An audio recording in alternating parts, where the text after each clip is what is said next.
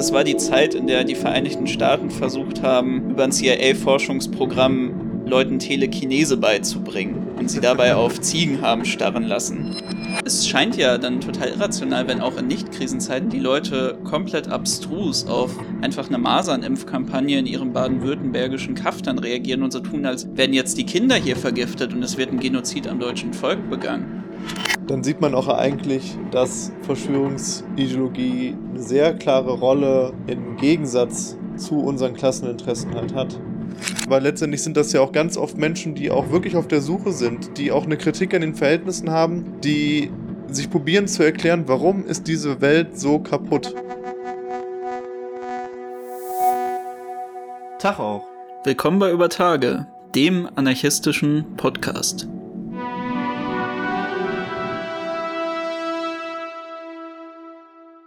In der 79. Folge nehmen wir euch mit in die Tiefen der unterirdischen Antarktisbunker, in denen Hitler die Weltherrschaft mit seinen reptiloiden Verbündeten plant, und in die Höhen der Cockpits der Passagiermaschinen, die Streifen freilassen, welche nun wirklich alles andere als Wasserdampf sind. Dahin, wo sich jeder gute Linke noch nie verirrt hat und jeder Linksliberale, der etwas auf sich hält, jemanden findet, über den er sich moralisch erheben kann. Heute bei Übertage wandern wir mit euch ins wunderbare Land der Verschwörungstheorien. Was war denn deine früheste Reise in dieses traumhafte Land?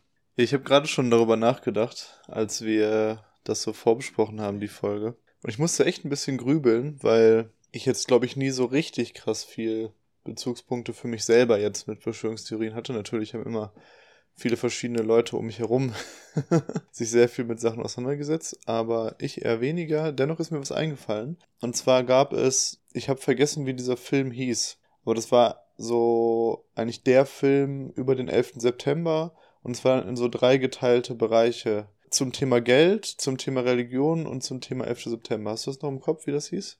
Ich glaube, du meinst Zeitgeist. Genau, Zeitgeist, danke dir. Und das fand ich echt ganz cool damals. So in meiner frühen Sozialisierung als Anarcho bin ich da schon drauf abgefahren, muss ich sagen. Ja, und es hat mich irgendwie angesprochen. Aspekte daran waren ja auch nicht schlecht. Also der Film ist ja jetzt sehr stark gealtert. Ich glaube nicht, dass man den noch unbedingt gucken muss.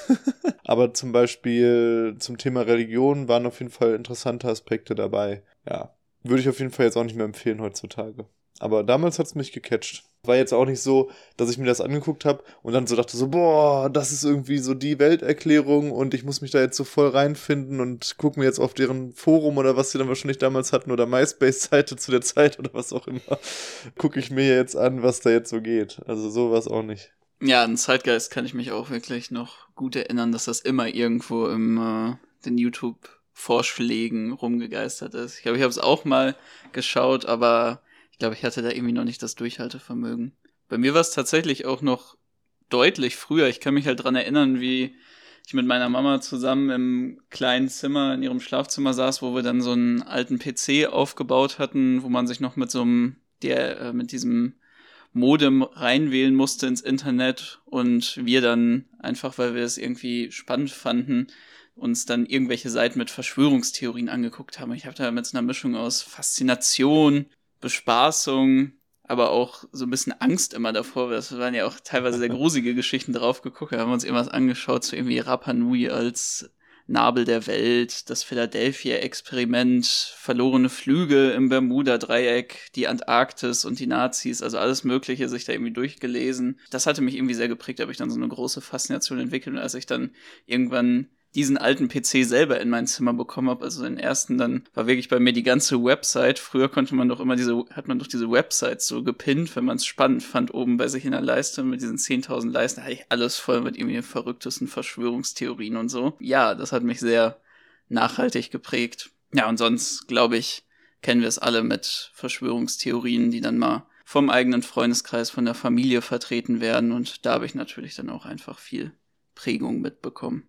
Deswegen fand ich es auch immer spannend, sich da dann mal auch aus einer politischen Perspektive raus zu beschäftigen, weil das ist ja auch etwas, was wirklich gerade jetzt mit den Entwicklungen, wie wir auch gleich in der Geschichte zeigen werden, immer und immer relevanter geworden ist und auch die radikale Linke eine, wie wir auch häufiger schon gesagt haben, wie wir finden, sehr kritische Position zu dem Ganzen einnimmt. Mit der Zunahme eben von der gesellschaftlichen Relevanz ist es natürlich auch wichtig, dass wir eine vernünftige revolutionäre Perspektive dazu entwickeln. Die analytische Komponente dazu wollen wir dann erstmal auch heute mit der Folge versuchen zu leisten. Sei auch nochmal an dem Punkt drauf verwiesen, dass es hier auch einige inhaltliche Überschneidungen mit unserer Folge zu verkürzter Kapitalismuskritik gibt und es, glaube ich, auch sehr wichtig ist, sich dem Ganzen anzunehmen, weil das einfach ein relevanter Teil von modernen Verschwörungstheorien ist. Deswegen hört gerne nochmal in die Folge zu verkürzter Kapitalismuskritik vor rein, falls ihr das noch nicht gemacht habt. Und man kann auch sicherlich schon vorwegnehmen, dass wir diese Folge auch als Opener haben, dass wir also in Zukunft uns dann noch zu bestimmten einzelnen Verschwörungstheorien oder bestimmten Erzählungen, die als solche gelabelt werden, uns mit beschäftigen werden. Und das sozusagen erstmal der Ausgangspunkt unserer Analyse dazu ist und dann, wie wir es häufiger machen, eben auch nochmal kleinteiliger uns da Sachen anschauen werden. Ja, und wir wollen heute anfangen mit der Klärung erstmal, was ist denn eine Verschwörungstheorie? Dann werden wir einen kurzen geschichtlichen Abriss darüber geben und uns dann den Charakteristika von Verschwörungstheorien zuwenden. Zum Abschluss wollen wir dann auch nochmal darüber sprechen, was ist eigentlich die Rolle von Verschwörungstheorien in der Gesellschaft. Ja, und dann starten wir doch direkt mal damit, erstmal zu klären, was ist eigentlich eine Verschwörungstheorie? Ja, ich denke, erstmal ist klar, dass es sehr unterschiedliche Ausprägungen von Verschwörungstheorien gibt dass es von so spaßhaften Geschichten wie der Bielefeld-Verschwörung, dass Bielefeld nicht existieren würde, was es im Übrigen ja auch wohl in allen möglichen anderen Ländern gibt, also was jetzt nicht nur in Deutschland existent ist. Ja, das ist irgendwie so ein Ding, was ich dann herausgefunden habe, als wir ein bisschen dazu recherchiert haben, dass es in den Niederlanden das dann auch für die Provinz Drenthe gibt und in den USA beispielsweise für den Bundesstaat Wyoming. Das scheint wirklich sowas zu sein, was es in jeder Region der Welt für irgendetwas gibt. Ja. Bis halt eben hin zu natürlich ernsthaften Verschwörungstheorien wie der 11. September, dass das eben die USA selbst gemacht hat oder wahlweise auch dann die Juden dahinter stecken. Was sie aber teilt, ist, dass es eine ganz klare, abgegrenzte, nicht in der Öffentlichkeit sichtbare Gruppe gibt von Akteuren, die versuchen, über diese Verschwörung Macht aufzubauen, im Hintergrund agiert. Klar kann man jetzt vielleicht sagen, gut, bei der, bei der Bielefeld-Verschwörung, äh, da habe ich jetzt auch noch nicht gehört, dass es da einen großen Bezugrahmen gibt, dass jetzt irgendwie die Juden dahinter stecken, dass äh, Bielefeld nicht existiert oder so. Von daher kann man das vielleicht auch noch ein bisschen trennen von diesen ganz spaßhaften Verschwörungstheorien und den ernsthaften Verschwörungstheorien. Es müssen natürlich auch nicht immer die Juden sein, die dahinter stecken, aber das ist eben ein wichtiges Merkmal, dass also es ein, in irgendeiner Form eine Verschwörung gibt von einem Kreis an Leuten, irgendeiner Elite oder sonst wie gearteten höheren Kreisen im Staat oder in der Gesellschaft und die verhoffen sich eben Vorteile darüber, dass sie irgendetwas an den Gesetzen vorbei, an der Gesellschaft vorbei betreiben, um ihre Macht auszuweiten. Ja, und genau diese Gruppe ist dann eben auch die große Welterklärung und damit wird dann natürlich auch alles in diese große Erzählung eingebunden. Also alles, was eben an gesellschaftlichen Ereignissen so passiert, wird darüber erklärt, dass es Teil des Plans dieser Elite eben ist, dieser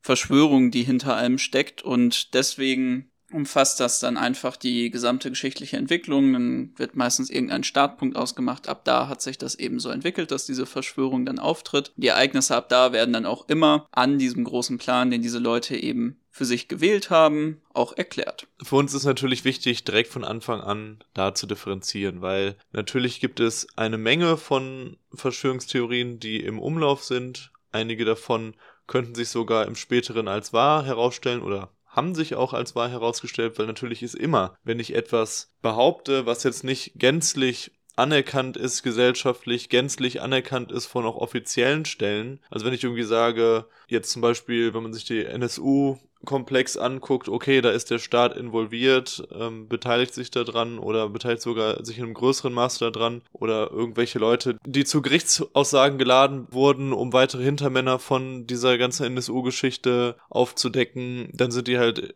reihenweise gestorben. Wenn ich da jetzt sage, gut, da steckt vielleicht ein bisschen mehr dahinter, würden mir wahrscheinlich 99% der Linken zustimmen und das auch nicht als große Verschwörungstheorie abtun. Letztendlich ist es das aber trotzdem, weil es natürlich nicht einwandfrei bewiesen ist, warum jetzt halt zum Beispiel ganz viele von diesen Zeugen, die da eigentlich aussagen wollten, irgendwie gestorben sind. Das heißt also, für uns ist es wichtig zu differenzieren zwischen einzelnen Versch äh, Verschwörungstheorien, die man eben nicht klar beweisen kann, wo man Verschwörungen versucht nachzuweisen oder darüber spricht oder Indizien probiert auszuwerten und einer Verschwörungsideologie, die also da noch viel weiter geht, wo Menschen sich wirklich verfangen in sehr komplexen Argumentationsmustern, gar nicht mehr empfänglich sind für andere Positionen, gar nicht mehr gut darüber reden können und nur noch so eine totalitäre Wahrheit über diese Geschichten, die sie sich zusammenspinnen und die sie im Internet finden oder vielleicht auch sogar teilweise Verschwörungstheorien dabei sind, die auch Hand und Fuß haben sogar, also wo man wirklich was rausziehen kann, aber das eben so total dogmatisch und als ein geschlossenes Weltbild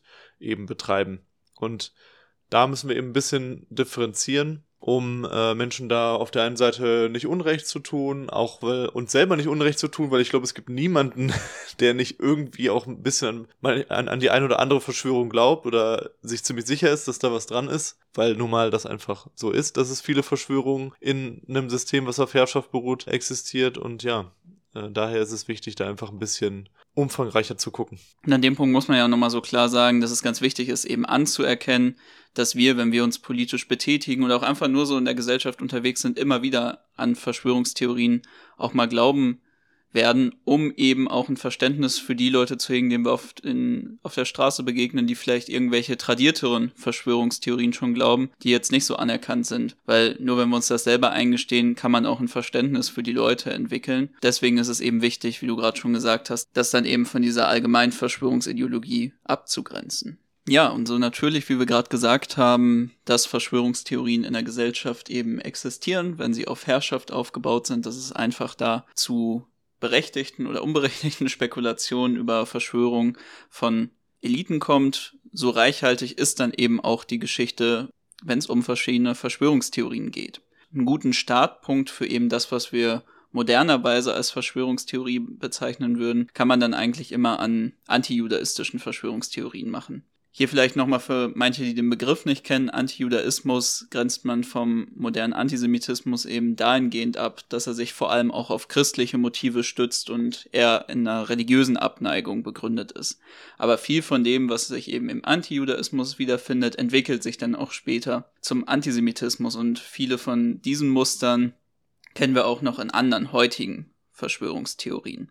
An dem Punkt sei auch nochmal empfohlen, wie gesagt, in die verkürzte Kapitalismuskritikfolge zu modernem Antisemitismus reinzuhören. Ein historisches, gut belegtes Beispiel wäre zum Beispiel der Verrat von Paris an die Wikinger, die dann eben das angeblich in Zusammenarbeit mit der lokalen jüdischen Bevölkerung gemacht haben.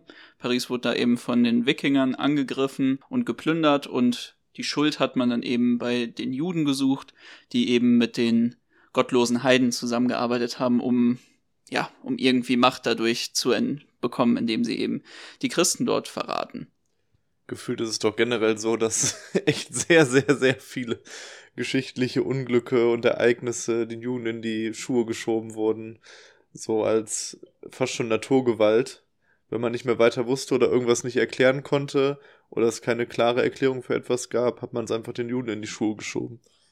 Ja, klar, natürlich. Brunnenvergiftung ist ja auch so ein ganz klassisches Beispiel. Die ganzen verschiedenen Morde, die man dann mit irgendwelchen rituellen Morden in Verbindung gebracht hat, die angeblich von Juden begangen wurden. Da hat man natürlich sehr viel an unterschiedlichen Verschwörungstheorien formuliert. Mit eben der Entwicklung von Gesellschaften in eine immer komplexere Richtung, mit einer diverseren politischen Landschaft und auch mit einer Entwicklung aus dem sehr starren Feudalismus heraus haben auch Verschwörungstheorien zugenommen, um natürlich auch unter den verschiedenen Akteuren die Feindschaft zu steigern, politische Gegner zu diskreditieren. Anderes frühes Beispiel, was sehr wichtig war, war dann eben im Zuge der Reformation, da haben wir beim, in der Medienfolge auch schon mit angefangen, waren dann die antikatholischen Verschwörungstheorien, die teilweise sogar bis heute relevant sind. Ein frühes Beispiel ist da die Papistenverschwörung in England von 1678 bis 81, wo den Katholiken vorgeworfen wurde, sie hätten versucht, Karl II. zu ermorden, das war ein protestantischer König, und sein Bruder Jakob II. auf den Thron zu setzen, der eben ein Katholik war. Das mündete dann eben daran, dass man einfach die lokale katholische Bevölkerung verfolgt und ermordet hat. generell dieses Ersetzen von protestantischen Königen durch, Kathol durch katholische war ein sehr beliebtes Motiv. Anderes ist dann, dass der Papst der Antichrist war und versucht hat, die Weltherrschaft zu erlangen. Generell gab es auch sehr viel protestantische Propaganda, die Katholizismus als Teufelsanbetung verunglimpft hat. Ein wichtiges Beispiel ist da auch noch The Two Babylons von 1835. Das ist ein schottisches Schriftstück, in dem der Katholizismus als babylonische Religion dargestellt wurde und versucht wurde, eben eine Linie zu ziehen von der babylonischen Staatsreligion damals, die ja der Gegensatz eigentlich damals zum Judentum, was sich dann zum Christentum entwickelt hat, war und versucht hat, diese Linie dann eben bis zum heutigen Katholizismus zu ziehen und zu sagen, das ist alles eigentlich eine Farce und was sie da versuchen ist, Apokalypse herbeizuführen etc. Und witzigerweise ist das, oder eigentlich nicht witzigerweise, für Katholiken ist das tatsächlich auch ein Schriftstück, was es bis heute noch in rechtsradikale Publikationen geschafft hat, vom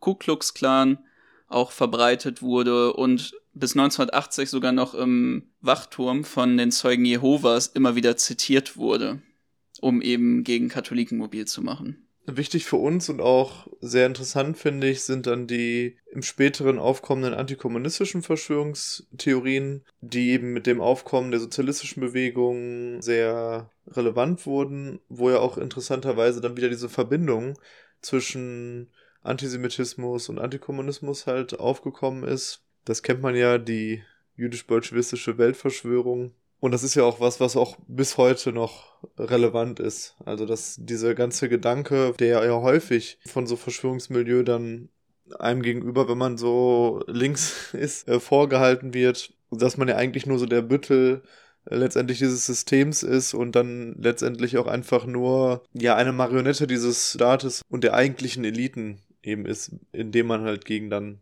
entsprechende Verschwörungsideologen so vorgeht. Das ist ja schon was, was uns auch sehr häufig heutzutage begegnet noch. Und natürlich, was auch einfach relevant ist, weil sozialistische Bewegungen eben die einzigen gesellschaftlichen Kräfte sind, die dann tatsächlich eine revolutionäre Perspektive ausmachen, weswegen wir natürlich auch einfach ein sehr relevanter Feind in solchen Verunglimpfungen sind. Ja, ähnlich wie dieses antikatholische Werk The Two Babylons, was du gerade erwähnt hast, ist ja für den modernen Antisemitismus die Protokollen der Weisen von Zion zu nennen, was sich ja dann als Fälschung herausstellte, was aber einfach fingiert war, um den Juden ein Dokument anzuheften, was beweisen sollte, dass sie eben diese berühmte Weltherrschaft planen und versuchen umzusetzen. Und das ist ganz interessant, weil dieses Dokument ist extrem einflussreich und ist auch bis heute noch äh, total en vogue eben in antisemitischen Kreisen und auch die Nazis haben sich ja darauf bezogen und eigentlich sämtliche jetzt wirklich harte Antisemiten haben sich darauf bezogen und denen ist das natürlich auch völlig egal, ob das jetzt halt schon seit Ewigkeiten als Fälschung enttarnt ist oder nicht. Das zeigt nebenbei, da werden wir auch später nochmal drauf eingehen, wenn einmal so eine Verschwörungstheorie auch in der Welt ist, wenn einmal so ein Dokument gemacht ist und da wirklich ja auch viel Arbeit reingeflossen ist, das ist ja keine Kleinigkeit, so ein Buch da zu formulieren und äh, den Juden anzuhängen, dann ist das auch in der Welt. Da kann natürlich auch viel widerlegt werden, da kann man damit auch Schaden gut machen. Aber es ist trotzdem erstmal da. Das war natürlich dann sehr relevant für die Entwicklung des modernen Antisemitismus. Genauso wie der Kalte Krieg. Ja, der Kalte Krieg war natürlich dahingehend wichtig, dass eben eine sozialistische Bewegung es jetzt geschafft hatte, die andere weltweit agierende Supermacht aufzubauen, im Falle von der Sowjetunion und den ganzen Staaten, die politisch an dieser angegliedert waren. Gleichzeitig haben wir natürlich mit dem Kalten Krieg gesehen, super viele Einmischungen in staatliche Politik, Putsche, Stellvertreterkriege und natürlich auch super viel Spionagekram, Entwicklung von Technologie, generell dieses ganze gegenseitige Hochrüsten und einen allgemeinen Trend zu einer rasanten technologischen Entwicklung. Und das hat natürlich ein super, breiten, super breites Feld aufgemacht für verschiedenste Verschwörungstheorien, wo man ja auch wieder sagen muss, sowohl im Falle von verschiedenen Projekten der Sowjetunion als auch der Vereinigten Staaten, dass auch vieles von dem, was am Anfang da als Verschwörungstheorie formuliert wurde, hier und da auch mal wieder bewiesen werden konnte. Ich meine, das war die Zeit, in der die Vereinigten Staaten versucht haben, über ein CIA-Forschungsprogramm Leuten Telekinese beizubringen und sie dabei auf Ziegen haben starren lassen. Also da gab es ja wirklich diverseste, die Liste ist ja endlos von skurrilen Waffenversuchsprojekten, die es da gab und auch tatsächlichen verschiedenen Versuchen von Spionageorganisationen in anderen Staaten, Anführer ermorden zu lassen. Ganze, ganze Staaten zu stürzen ne? und ganze so Regime-Changes herbeizuführen. Und da befinden wir uns auch eben in der Zeit der, des Ausbaus äh, von, der, von der CIA. Wir haben noch die Reste von Nazi-Geschichten, was ist mit denen passiert? Lebt Hitler noch? Dann haben wir irgendwelche Mondlandungs-Stories, äh, wo dann ja auch, da habe ich auch mal eine Zeit lang mich mit beschäftigt, wenn ich mich jetzt gerade so dran zurückerinnere. Ist das alles so wirklich passiert oder ist das nur im Kontext des Kalten Krieges da fingiert worden? Generell die Angst vor dem Kommunismus, das aufgebaut wurde, das Attentat auf John F. Kennedy und schließlich dann natürlich nachdem der Kapitalismus gesiegt hat und das einzige verbliebene System auf dieser Welt war, der 11. September. Und ich würde auch sagen, dass der 11. September eigentlich nochmal so den Peak markiert für Verschwörungstheorien allgemein. Klar, im Kontext der vorangegangenen Ereignisse, die wir beschrieben haben, war das schon eine Menge. Aber der 11. September hat diesem ganzen Milieu so richtig Aufwind gegeben. Auch nicht ohne Grund, denn wir haben ja auch unter dem Einmarsch der USA in den Irak, unter einer faktischen Verschwörung dass der Irak also Massenvernichtungswaffen angeblich besitzen würde, was ja eben fingiert wurde und einer der wichtigen Zusatzgründe noch war, für die USA in den Irak einzumarschieren, wurde ja eine Verschwörung letztendlich aufgedeckt. Auch dieses epochale Ereignis des 11. September an sich, dass diese unangreifbar scheinende USA, diese zu dem Zeitpunkt ja wirklich die Weltmacht war, unangefochten, dass die so verletzlich ist, das ist halt eben auch für die Leute nicht so erklärbar. Das sind, denke ich, so Aspekte, die diese ganze Zeitwende nochmal für so ein Verschwörungsmilieu attestieren. Ja, und da muss man ja sagen, dass es nicht nur die ganzen Sachen mit den Massenvernichtungswaffen waren, sondern dass es bis heute auch immer noch Versuche gibt aufzudecken, wie hat jetzt die Militärindustrie da mit drin gesteckt. Dass es auch so Sachen gab wie die Brutkastenlüge bezüglich dem Einmarsch vom Irak in Kuwait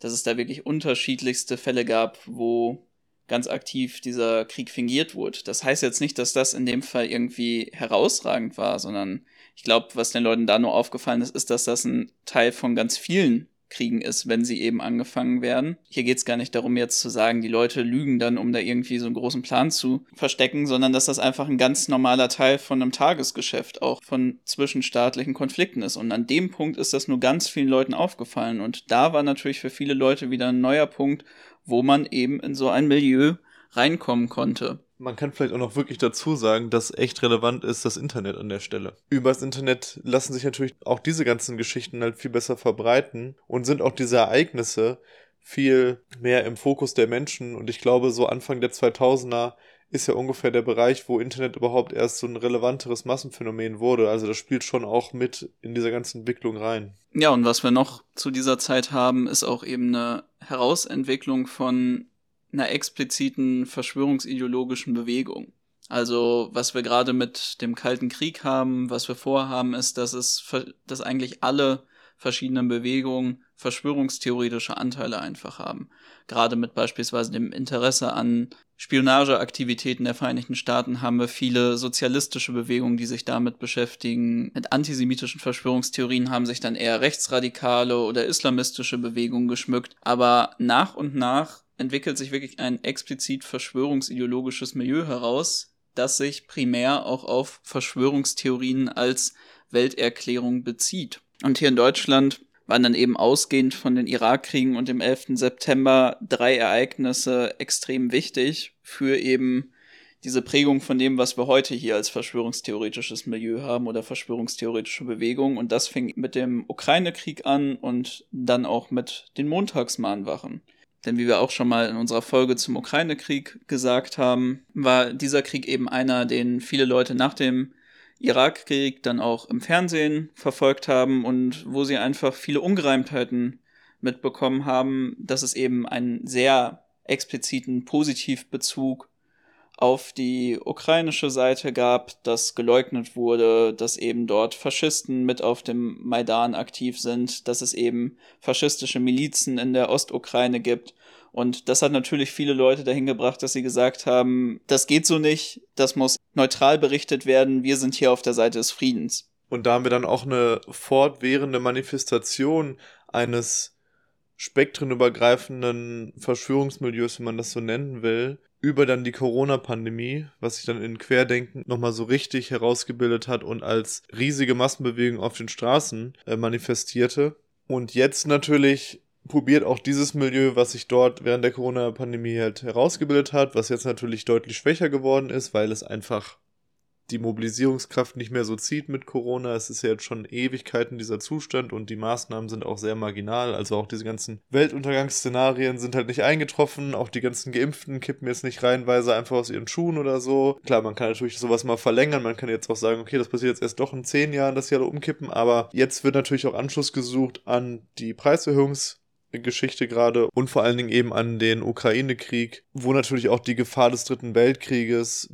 auch dazu einlädt, dass dort wieder eine Manifestation von Verschwörungstheorien stattfinden kann, weil immer wenn es solche Extremszenarien gibt, wenn es solche Großereignisse gibt, die auch eine große Bedrohung ausstrahlen für die Menschen, dann haben es natürlich Verschwörungstheorien als Erklärung für warum etwas passiert auch leichter.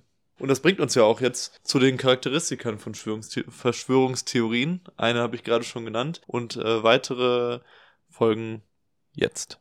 Ja, denn bei diesem ganzen doch sehr unterschiedlichen Katalog von Ereignissen und den Theorien dazu kann man ja schnell den Überblick verlieren und sich denken, nun gut, das sind ja jetzt einfach so wie eben Leute aus so einem verschwörungsideologischen Milieu das dann auch gerne sagen, einfach ja nur ein kritisches Nachfragen nach dem Ganzen. Das ist doch einfach nur, ich äh, frag doch jetzt mal hier, cui bono, wer profitiert eigentlich davon? So, das könnt ihr doch nicht hier irgendwie allgemein als Verschwörungsideologie bezeichnen. Aber es gibt schon sehr viele Charakteristika, die sich eben in einzelnen Verschwörungstheorien immer wiederfinden und die auch diese explizite Bewegung da ausmachen. Und du hast gerade eben schon eins genannt. Aber ein weiteres, was extrem wichtig ist und was sich eigentlich in all diesen Erklärungen von den Großereignissen findet, ist eben der Kampf um Leben und Tod. Ein ja. Beispiel jetzt Dritter Weltkrieg, anderes Beispiel Corona-Pandemie. Es geht nie nur darum, dass, wenn wir jetzt das beispielsweise aus einer revolutionären Perspektive betrachten, verdammt, das ist echt scheiße, wie viele Leute hier der Staat sterben lässt aufgrund seiner beschissenen gesundheitlichen Versorgung. Das ist komplett fahrlässig. Und es ist gleichzeitig super gefährlich, wenn eben die ganzen Repressionsapparate ausgebaut werden und viele Erweiterungen in ihrem Machtapparat bekommen. So jetzt einfach nur als ein Beispiel einer revolutionären Perspektive zur Corona-Pandemie. Dort sieht es aber ganz anders aus. Da geht es immer darum, der Staat versucht jetzt aktiv euch hier mit Impfungen entweder gefügig zu machen, um eine neue Weltordnung aufzubauen, oder euch damit zu vergiften und umzubringen, einfach nur damit die Pharmaindustrie und der Staat selber, der mit denen dann unter einer Decke steht, profitiert. Ja, Frieden, Freiheit, keine Diktatur. Das ist ja auch der Leitslogan dann der Anti-Maßnahmen-Bewegung gewesen. Und es gibt natürlich autoritäre Entwicklungen an der Stelle, aber wir sind weit davon entfernt, also eine, ein ähnliches Management dieser Krise gehabt zu haben, als wie es jetzt zum Beispiel China gehabt hat. Hier ist es also wirklich sehr, sehr spannend zu sehen, wie die Menschen dann auch in diesen Krisensituationen eben gepackt werden und wirklich versucht wird, diese Angst bewusst auszunutzen auch natürlich, ne? Und sie wirklich auch scharf zu machen, dann für auch eine Mobilisierung zu Dingen, die sie sonst niemals machen würden. Also zu bestimmten Aktionen vielleicht, zu bestimmten Organisationsformen auch äh, zu echt krassen Ausprägungen, wie man das zum Beispiel gesehen hat. Da gab es ja auch jetzt während der Corona-Phase gab es ja auch Fälle, wo, wo Menschen umgebracht wurden, wo dann halt ein, ein Mensch von, äh, der auf Querdenken-Demos gegangen ist, so einen jungen Arbeiter in einer Tankstelle erschossen hat, weil der ihn aufgefordert hat, die Maske zu tragen. Und das zeigt ja einfach, dass dann so eine essentielle Bedrohung für diese Menschen aufgebaut wurde, die halt wirklich Panik haben und so da drin stecken, weil sie denken, äh, hier steht halt irgendwie der große Weltuntergang bevor oder was auch immer und jetzt muss ich halt handeln. Und dann entstehen dadurch natürlich auch sehr viele irrationale und sehr abgedrehte Dinge. Ein ganz wichtiger Grund, warum wir auch immer sehr stark gegen so Endzeit-Szenarien sprechen, selbst in so Kontext wie jetzt Klimawandel, wo das ja auch sehr naheliegend und sehr wissenschaftlich rational ist, ist es trotzdem ein eher gefährlicher Punkt und wir müssen immer probieren, rational eben an auch die Dinge heranzugehen und immer noch in der Lage zu sein, nach links und rechts zu gucken. Ja, ich finde es auch spannend, dass du das als irrational bezeichnest, was es natürlich im Endeffekt ist. Aber ich finde das auch immer sehr schwierig, wenn das einfach nur als irrational bezeichnet wird ja. und die Leute dann da drauf blicken und sich denken, ich verstehe das jetzt nicht, wie kann es dazu kommen? Weil du hast ja auch gerade gesagt, dass das in Krisenzeiten natürlich ähm, auf absoluter Hochkonjunktur läuft, das stimmt auch, aber es scheint ja dann total irrational, wenn auch in Nicht-Krisenzeiten die Leute komplett abstrus auf einfach eine Masernimpfkampagne in ihrem baden-württembergischen Kaftern reagieren und so tun, als werden jetzt die Kinder hier vergiftet und es wird ein Genozid am deutschen Volk begangen. Aber in diesem Gedankengebäude der Leute ist es eben dieser Kampf um Leben und Tod. Und deswegen passieren dann auch solche Sachen, dass Ärzte, die sich fürs Impfen aussprechen, oder auch einfach nur der nette Tankwart von nebenan, der dich dazu auffordert, endlich die scheiß Maske nach oben zu machen, dann zu Feinden erklärt werden. Denn wenn das Leben von dir und deiner Familie aufs äußerste in Gefahr steht, dann sind eben all die Leute, die aktiv an diesem Plan mitwirken oder die auch einfach nur die Gegenargumente dazu liefern und sagen, ey, Ralf, also das, was du mir hier gerade erzählst, das hört sich nach ziemlich Mumpitz an. Arbeiten die aktiv mit daran, dass dein Leben und das deiner Lieben auf dem Spiel steht. Und werden dann halt auch teilweise, je nach Ausprägung, zu Feinden erklärt. Etwas weniger stark ist natürlich dann einfach dieses Dichtmachen vor Gegenargumenten, was wir jetzt auch schon angesprochen haben, aber dass man wirklich nicht mehr empfänglich ist, dass es einem wirklich schwer fällt, andere Argumente noch zu hören, weil eben das Weltbild so eindeutig und so klar getrimmt ist. Und das ist natürlich in jedem Fall sehr gefährlich. Wo ich aber ganz, ganz klar sagen muss, wo jetzt auch, das ist kein spezielles, keine herausragendes Charakteristika von Verschwörungstheorien. Jede Ideologie ist in der Lage, das zu machen. Egal, ob es jetzt eine religiöse, eine politische oder sonst wie äh, Ideologie ist. Und auch ich an mir selber habe ja vielfach in meiner politischen Laufbahn Phasen gehabt und Situationen gehabt, wo ich total unempfänglich war für sinnvolle Gegenargumente auch zu dem, was ich gesagt habe. Insofern auch nichts, wo wir uns jetzt erhöhen wollen, sondern einfach eine Charakteristika, die auch woanders natürlich vorkommen kann. Aber das ist ja eben mit vielen Charakteristika von Verschwörungstheorien viele Probleme die sich sonst oder auch ganz natürliche Sachen, die sich in anderen politischen Feldern wiederfinden, finden wir hier einfach nur total überdreht auf Steroiden vor. Und genauso ist es eben auch mit diesem keine Gegenargumente zulassen, weil alle Teile und auch alle Akteure in der Gesellschaft einfach als Teil dieses Plans gesehen werden oder eben dagegen, entweder als Feinde oder als Betroffene. Selbst wenn es jetzt, wie du gerade gesagt hast, nicht immer so klar gesagt wird, das sind alles Feinde. Da gibt's natürlich dann auch, das sind einfach nur die Schafe, die jetzt irgendwie das mitmachen, die sich nichts direkt dazu denken. Aber trotzdem findet sich ja darin auch eben einfach so ein ganz klares Schwarz- und Weiß-Denken von den beiden. Ich meine, da kann man jetzt auch einfach ein Beispiel da mal nennen. Die Theorie vom Krieg gegen den Islam, die von islamistischen Gruppen vertreten wird, in dem dann alle westlichen Staaten einfach geschichtlich mit den Kreuzfahrern gleichgesetzt werden und jetzt die Kriege da drin führen, nicht um irgendwie allgemein ihre Stellung auf dem Weltmarkt und in der Konkurrenz der Staaten nach vorne zu treiben, sondern um wieder Jerusalem einzunehmen und die Muslime zu vernichten und die Juden sind dann eben die geheimen Strippenzieher dahinter. Die Kommunisten im eigenen Land sind einfach nur gottlose Teufelsanbeter, die sich dann mit den Kreuzfahrern und den Juden gemein machen und je nachdem, wen du dann da auch fragst, sind dann auch noch die Schiiten, die Teufelsanbeter im Innern, die einfach versuchen, das irgendwie zu zersetzen und alle Teile irgendwie von einem Plan sind. Dass es da total widerstrebende Interessen unter den Akteuren gibt, dass die Gesellschaft so viel komplizierter ist, und dass die auch alle eigentlich ernst genommen werden müssten in ihren eigenen Interessen. Und wenn man da analytisch draufschaut, man das auch erkennt. Das ist eben Leuten in so einem verschwörungsideologischen Milieu egal, weil die Erklärung ist eben, es gibt diesen großen Plan und der wird eben im Hintergrund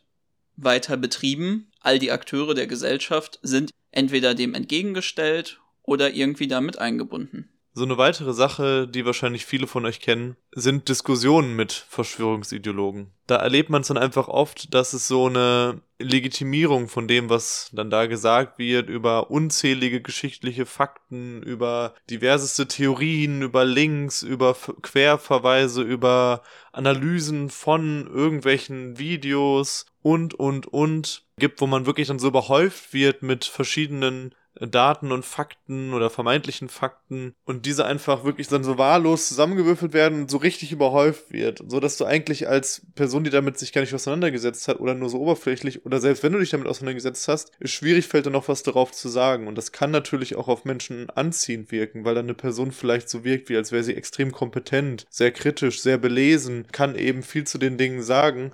Wenn man sich dann die ganzen Quellen und das, was die Person da sagt und teilt oder was auch immer, dann anguckt, dann wird man feststellen, dass jede einzelne dieser Punkte oder 90 Prozent dieser Punkte man komplett auseinandernehmen kann und aus drei verschiedenen Perspektiven einfach falsch sind.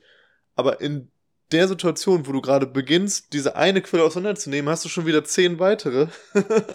und das macht es auch einfach fast unmöglich, dann mit solchen Personen zu diskutieren. Und das Interesse von denen ist ja dann auch gar nicht da, sondern es geht genau darum, dass diese Leute eben als extrem kompetent wirken, dich probieren damit zu beeindrucken und damit auch für ihre Ideologie zu begeistern und dann so, oh, da ist doch was dran, da äh, gucke ich mich doch mal weiter rein und wenn du dann keine eigene starke Analyse, keine eigene starke Welterklärung und äh, Struktur da drin hast, dann kann man natürlich auch sehr schnell empfänglich für sowas werden. Und ja, das kennt ihr, denke ich, alle. Da gibt es äh, wirklich extrem anstrengende Personen, die das vorantreiben. Und jemand, der so agiert, da kann man sich schon sehr sicher sein. Das ist für mich ein sehr, sehr klarer Hinweis darauf. Das ist nicht jemand, der einfach nur manche Verschwörungstheorien irgendwie glaubt oder die interessant findet oder spannend oder, oder da so ein bisschen sich informiert, sondern der ist wirklich Verschwörungsideologe, der so agiert. Gerade während wir in der Geschichte die unterschiedlichen Ausprägung von Verschwörungstheorien so angeschnitten haben, dann werden wahrscheinlich einige von euch sich auch gedacht haben, nun gut, klar, natürlich scheint das mit der Verschwörung dahinter und so, das macht schon Sinn, wie ihr das erklärt habt, aber das scheint mir doch auch teilweise einfach arg lokal begrenzt zu sein und dass sich das dann eben in einem bestimmten Kosmos abspielt und das stimmt auch. Es gibt auch wirklich recht explizit lokal begrenzte Verschwörungstheorien, wenn man sich da so Auflistungen anguckt. Ein Beispiel wäre jetzt da der Love Jihad in Indien, wo dann eben gesagt wird, muslimische Männer würden Hindu-Frauen dann eben verführen, um sie dann danach dem Islam zuzuführen. Und sicherlich gibt es auch ein paar Leute, die das einfach nur so glauben. Was Relevante ist ja dann in der verschwörungsideologischen Bewegung, dass das dann immer Anschluss finden kann an eine globale Verschwörung. Weil der Sprung ist gar nicht so weit, wenn du eben Muslimen zutraust, dass sie eben heimlich Hindu-Frauen verführen würden, um sie dann der islamischen Umma irgendwie einzuverleiben und sie dadurch zu konvertieren, dann glaubst du auch sehr schnell, dass es in Indien eben eine muslimische Verschwörung gibt, um diesen Staat zu Fall zu bringen und ihn nach und nach zu islamisieren. Und wenn du das glaubst, dann kannst du auch schnell zu einer Verschwörungstheorie kommen, dass du eben glaubst, dass es irgendwie eine islamische Elite gibt, die versucht, die ganze Welt zu unterjochen und eben eine globale islamische Herrschaft auszurufen. Und naja, wenn du dann Lust hast, noch einen Schritt weiter zu gehen, dann kannst du gerne auch noch ein bisschen Antisemitismus reinwerfen. Das ist ganz wichtig, dass es da einen sehr starken Rabbit Hole-Mechanismus bei Verschwörungstheorien gibt, dass sie eben sehr gut funktionieren, dass sie sich nach und nach ergänzen und das dann immer auf eine größere Welterklärung ausbauen können. Bei dem Punkt finde ich es auch wirklich interessant, diese Entwicklung von dem Verschwörungsmilieu in Deutschland zu betrachten, weil das war am Anfang eigentlich vergleichsweise links. Also in dieser ganzen Kontext von, vom 11. September, da gab es noch richtig, richtig viele linke Verschwörungsideologen und äh, Bewegungen und das ist mittlerweile eigentlich fast gänzlich ins rechte Milieu gewandert und das zeigt halt auch so ein bisschen, dass dieser Ausgangspunkt, den die Leute dann da gewählt haben, sich eben sehr gut aufbauen lässt mit eigentlich tendenziell sehr rechten Ideologien dass diese Entwicklung dann auch aus diesem Aspekt hier, den du beschrieben hast, gar nicht so unlogisch ist. Vielleicht muss man da auch nochmal hier so klar betonen, das haben wir natürlich auch schon hier an ein paar anderen Stellen, dass es einfach sehr relevant ist, dass viel von eben diesem Verschwörungsgedanken auf eben antisemitischen Erzählungen basiert. Und dass gerade wenn du dann immer wieder weitergehst in Verschwörungstheorien, du sehr schnell dann auch bei eben anti, also explizit antisemitischen Verschwörungstheorien landest, weil wenn die Form, weil wenn der Form nach so viel Verschwörungstheorie oder wie wir in der anderen Folge besprochen haben, verkürzte Kapitalismuskritik nach Mustern funktioniert, die eben aus dem Antisemitismus übernommen sind, dann ist es auch sehr naheliegend, irgendwann dann wieder im Endeffekt beim Original anzukommen und diese gleiche Form dann auch mit dem Inhalt zu füllen. Das ist natürlich etwas, was es immer attraktiv macht, dann auch in ein rechtsradikales Lager rüber zu gehen, weil die zumindest für sich beanspruchen können, die originalen Antisemiten zu sein. Ja, ein weiterer Punkt ist, denke ich, natürlich die Infragestellung gängiger Medien und dann die Schaffung eigener Medienprojekte. ist ja genauso bei uns selber. Wir haben ja unsere letzte Folge erst zu den Medien in Deutschland gemacht, wo wir sie eben entsprechend kritisiert haben, selber dazu aufgerufen haben, eigene Medienprojekte zu gründen. Also auch hier logischerweise kein Alleinstellungsmerkmal für Verschwörungstheorien. Dennoch ist es ja spannend, was es für eine Fokussierung darauf gibt. Also fast schon neurotisch eigentlich, wie sehr sich daran aufgehangen wird, dass jetzt halt die Medien der lange Arm jedweder Verschwörung sind und dann irgendwelche Journalisten, die dann da gerade aus ihrem Journalist Journalistikstudium da rausgekommen sind und ihre erste Reportage, ich überspitze das jetzt mal ein bisschen, auf irgendeiner äh, Querdenken-Demonstration äh, drehen und da so ein bisschen den Leuten auf den Zahn fühlen wollen, weil jetzt endlich mal sich in der Praxis beweisen wollen, was sie da gelernt haben in ihrem tollen Studium, dann da was weiß ich an den Kopf werfen, dass sie damit 5000 Euro in der Tasche irgendwie dahin gehen, um die Leute halt irgendwie in den Schmutz zu ziehen oder so. Also das ist dann schon ziemlich wild und auch an der Realität vorbei und ist auch tatsächlich ziemlich dumm, weil wenn du keine vernünftige Kritik an den Medien eben fährst, dann ist es natürlich auch sehr einfach für die bürgerlichen Medien da halt auch entsprechend äh, gegen zu argumentieren und auch einen selber als sehr, sehr bescheuert darzustellen, weil es natürlich auch dann so ist. Also wenn ich halt das so aufmache, dann ist es auch einfach sehr, sehr unkompliziert mich halt als der große Idiot darzustellen, was die Medien aber natürlich auch machen. Das muss man natürlich auch dazu sagen. Wir haben es ja am Anfang von den Charakteristika auch angesprochen, dass eben ein Schwarz-Weiß-Denken total relevant für Verschwörungstheorien ist und man im Endeffekt in den meisten Verschwörungstheorien ziemlich starkes Ignorieren von den ganzen gesellschaftlichen Widersprüchen wiederfindet, dass da einfach Akteure, die eigentlich total feindselig gegeneinander gesinnt sind und deren Interessen sich total widerstreben, da zusammengefasst werden als eine gemeinsame Interessensgruppe und man Feinde ausmacht, die eigentlich mit den eigenen Helden im Endeffekt in einem Bündnis zusammenstehen. Aber während man so klare Feindbilder da konstruiert und wirklich in so einem absoluten Dualismus von Gut gegen Böse, Gott gegen Teufel denkt und spricht, versucht man sich immer selber als total kritisch und nachdenkend zu beschreiben. Du hast es ja gerade auch schon mit eben dieser ganzen Kritik gegenüber Medien beschrieben und das ist, glaube ich, für viele auch einfach ein Einfallstor, gerade wenn wir jetzt an sowas denken wie eben die Berichterstattung über Ukraine-Krieg, Euromaidan 2013, 14. Das war ja auch für viele Leute ein Punkt, wo sie gesagt haben, ich habe mir hier die Medien angeschaut und irgendwie passt das nicht so richtig. Und dann kommen sie, wenn sie einfach mal kritische Medien oder so eingeben oder nachdenken über so und so, dann kommen sie zu so Sachen wie irgendwie Nachdenkseiten, Klardenken Truther oder wie auch immer man sich da nennt, das ist ja immer so absurd, dass die Leute sich so sehr kritisch gerieren und sich dann auch immer mit diesem Begriff von Wahrheit schmücken. Das findest du ja wirklich in dieser Ausformulierung natürlich, können wir jetzt auch wieder sagen, das findest du auch irgendwo in religiösen Bewegungen,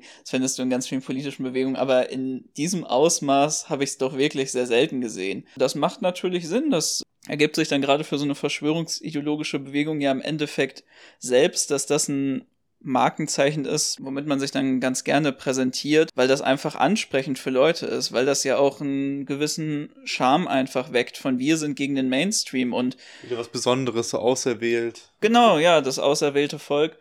Und man muss ja irgendwo auch sagen, dass es vielen Leuten auch einfach ein bisschen schwer ist, rüberzubringen, warum man an eine Theorie glauben sollte, in der eben eine kleine Verschwörung die ganze Zeit agiert, aber es keine wirklichen Beweise gibt und da macht sich natürlich dann einfach so eine Selbstbezeichnung als eben die kritischen, als die Wahrheitssuchenden etc. sehr gut, um das zu kaschieren und dann zu sagen, ja, aber wir sind, wir sind da ja trotzdem was auf der Spur. Aber dann immer schön Russia Today pushen und so ein Zeug.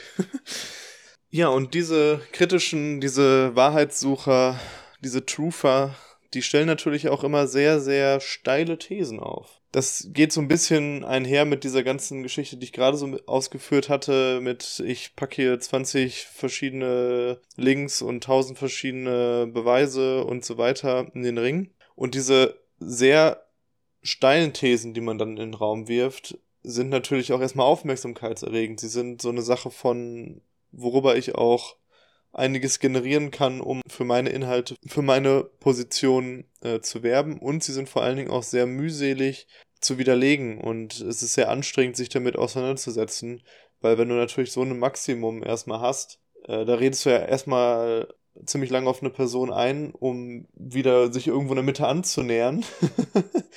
Weil natürlich, wenn du solche krassen Sachen dann vertrittst, ist auch ganz oft schwierig ist für die Person da so zurückzustecken. Weil das zu tun würde ja auch bedeuten, dass du einfach Schwachsinn erzählt hast oder dich halt ein bisschen zu weit aus dem Fenster gelehnt hast und wer macht das schon gerne? Aber ich meine, da müssen die Leute ja keine Angst haben, denn irgendeine Erklärung, warum die Verschwörung jetzt doch mit ihrem Plan dahinter steckt, findet man ja eigentlich immer. Und genauso ist es auch mit der Flexibilität von diesen Verschwörungstheorien in ihrer Anpassung an das Weltgeschehen.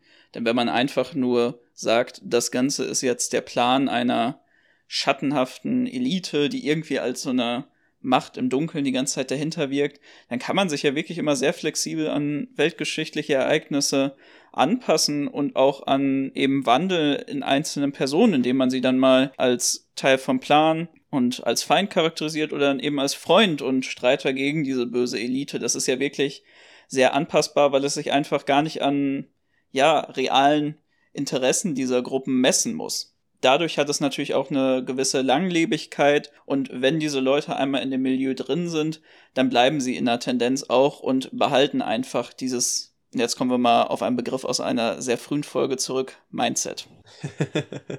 Was wir auch sehr häufig finden in Diskussionen, in Argumentationsmustern von Verschwörungsideologen ist das Verwerfen von ganz fundamentalen Interessensgegensätzen von unterschiedlichen gesellschaftlichen Gruppen, wie zum Beispiel links-rechts, wo man dann im Prinzip sagt, ja, das sind ja alles nur so Ablenkungsgeschichten, wo man halt gegeneinander aufgebracht wird, aber im Prinzip geht es ja vor allen Dingen um die da oben und äh, wie wir halt hier veräppelt werden und wir sollten dann alle zusammenhalten. Das ist doch egal, ob der Dude jetzt hier neben mir in der Demonstration halt mit einem Du bist ein arisches Kind Lanzerpulli rumläuft, weil der ist ja immerhin auch gegen die Impfung, die uns alle in zwei Jahren umbringen wird. Und das ist ja offensichtlich das größere Problem, als dass die Person jetzt Nazi ist.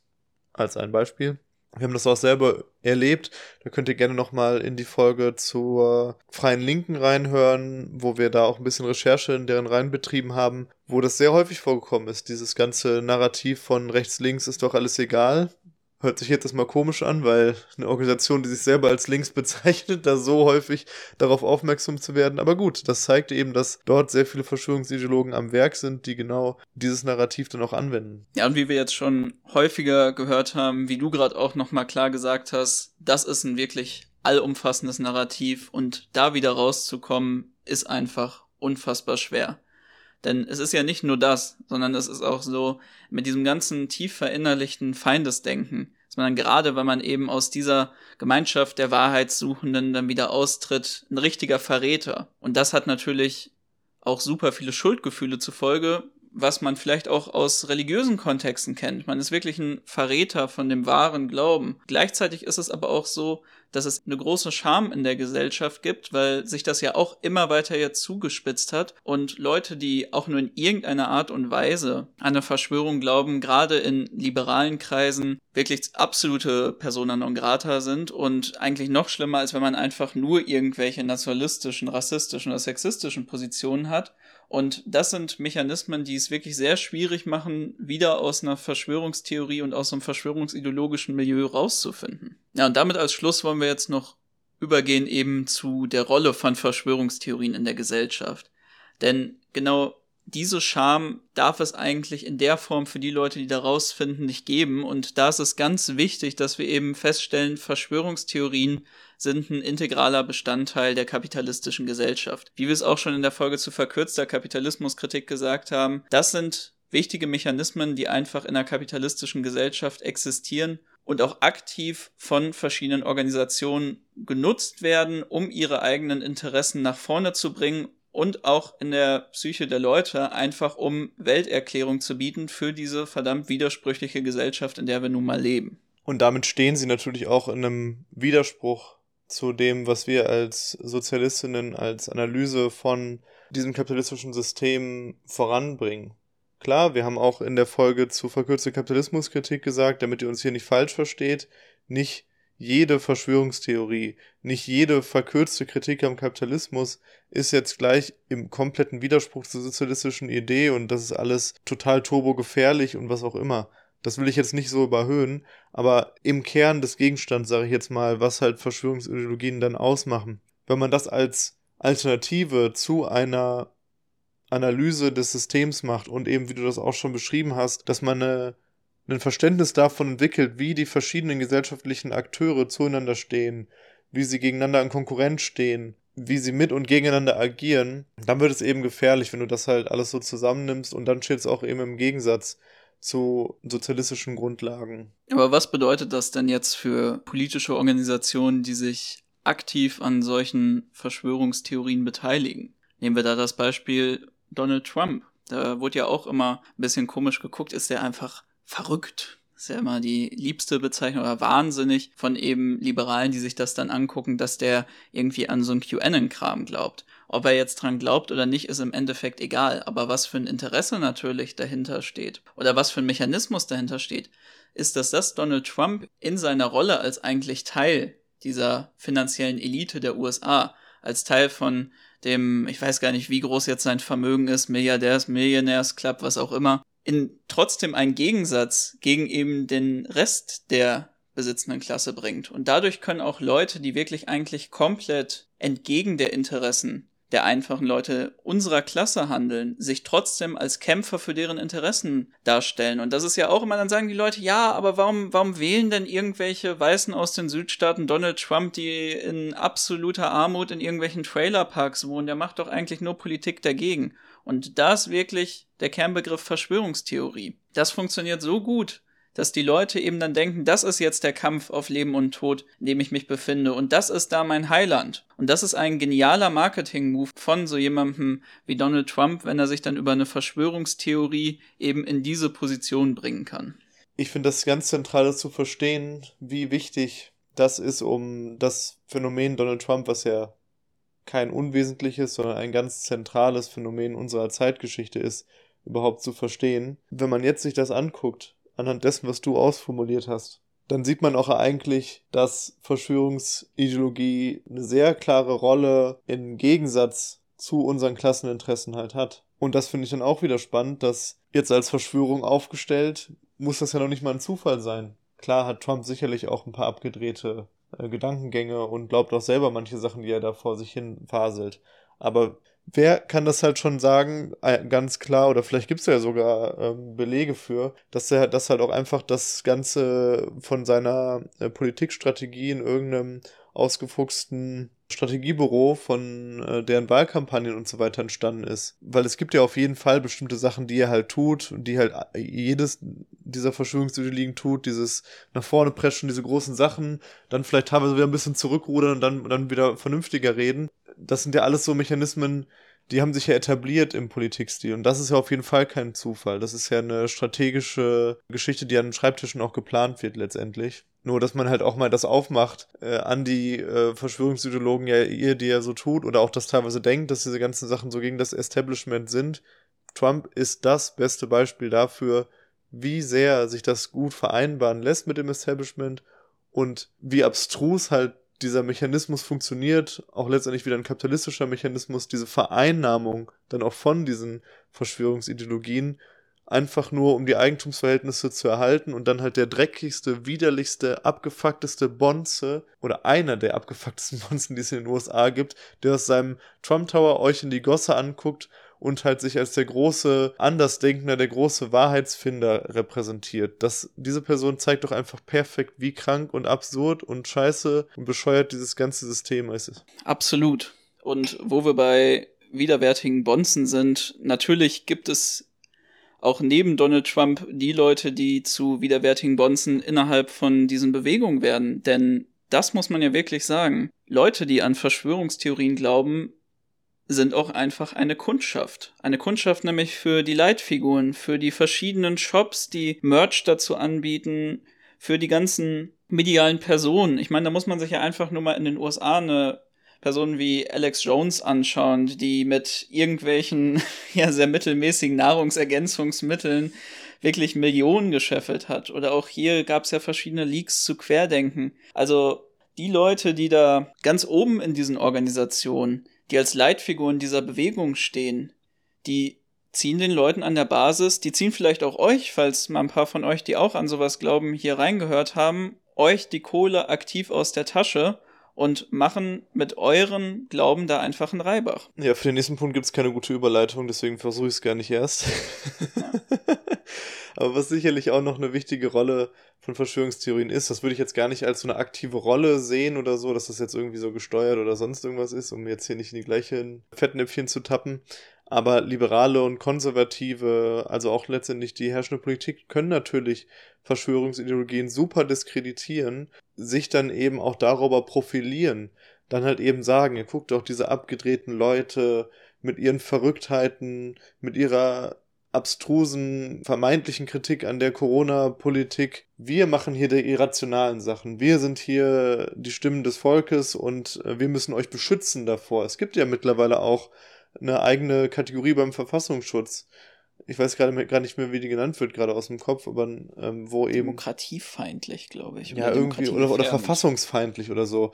Und der ist ja explizit eingeführt, genau für dieses äh, Verschwörungsmilieu. Und das zeigt ja auch eben, wie gut dann halt ja, die Liberalen, die Konservativen, auch die Repressionsbehörden das benutzen können für sich, um das entsprechende Milieu zu diskreditieren und sich selber auch wieder zu erheben und als was Besseres äh, darzustellen. Ja, und zum Schluss möchte ich jetzt nochmal am Beispiel von einer jetzt auch wieder sehr populären Verschwörungstheorie, nämlich den satanischen rituellen Opferungen von Kindern, die es ja jetzt auch in der QAnon-Bewegung gibt, mal über die Leute reden, über die wir jetzt wenig geredet haben, nämlich die, die einfach an der Basis sind, die, die einfach daran glauben. Das war wirklich etwas, was mich sehr wütend, aber auch traurig gemacht hat.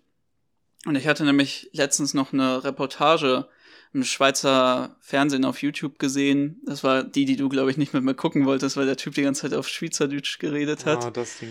An sich jetzt nichts Großes, nichts Besonderes, kein großes Filmstück. Ich habe die ganze Zeit diesem Reporter zugesehen, wie er eine halbe Stunde fassungslos über das Ganze war. Fassungslos, wie konnten Ärzte das glauben, wie konnten Leute, die selber traumatisiert waren, das glauben, wie konnten irgendwelche Familienväter, Familienmütter glauben, dass diese Theorie wirklich stimmt, dass es diese Elite da im Hintergrund gibt, die das macht. Und ja, wir haben gerade die verschiedenen Interessen der Leute, die da an der Spitze sind, besprochen, die verschiedenen politischen Akteure. Aber was ist es denn, was da wirklich bei den Leuten an der Basis überhaupt so eine große Offenheit für das erzeugt? Und ich konnte mir wirklich nur immer wieder denken, im Endeffekt ist es die Ohnmacht vor diesen Verhältnissen. Und es ist die Ohnmacht davor, selber Teil davon zu sein. Wie viel einfacher ist es anzuerkennen, dass eine satanische Elite im Hintergrund für den rituellen Missbrauch verantwortlich ist, für die Opferung und Morde an Kindern, anstatt anzuerkennen, dass diese patriarchale, auf Konkurrenz basierende Struktur, die Entmündigung von Kindern und diese ganze alltägliche Gewalt dafür verantwortlich ist. Dass das, was man in irgendwelchen großen Schreckenserzählungen immer wieder an die Wand malt, tagtäglich in genau diesen Familien passiert, die an so etwas glauben. Es ist natürlich auch klar, dass für die Leute, die da am wenigsten man für irgendwas da verantwortlich machen kann, dass sie in einer Traumatherapie dann an sowas glauben, dass es auch für sie einfach attraktiv ist, sich als Teil von einer großen Erzählung zu sehen, dass das ganze Leid, was man da erfahren hat, in irgendeine große Erzählung eingebunden werden kann.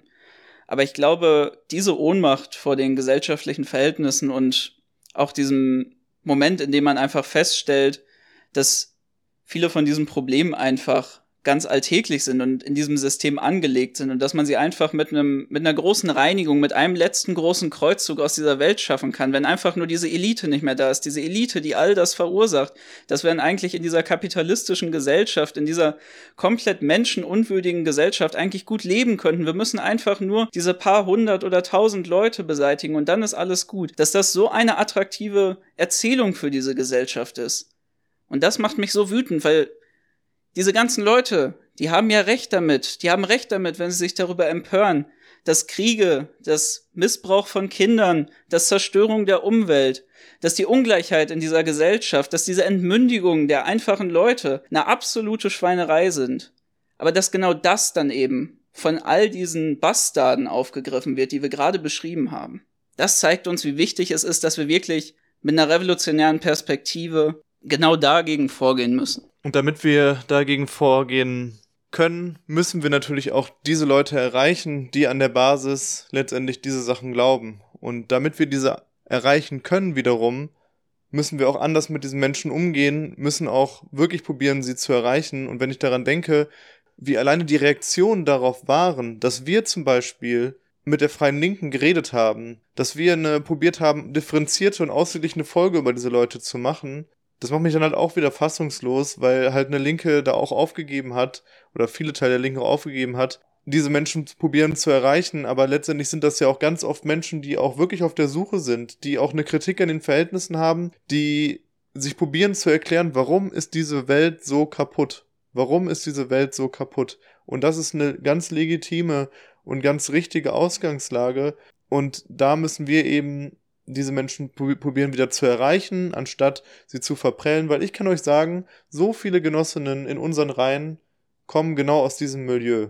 Und diese Menschen und diese Freunde und Freundinnen von mir, mit denen ich jetzt schon jahrelang gekämpft habe, die haben wir nicht erreicht darüber, dass wir diese beleidigt haben, irgendwie mit dem Aluhut die angespuckt haben und was weiß ich, was für eine Scheiße gemacht haben, sondern die haben wir darüber erreicht, indem wir ins Gespräch gekommen sind und sie eben überzeugt haben von unseren Strukturen und unserem Weg und dahin muss es auch gehen.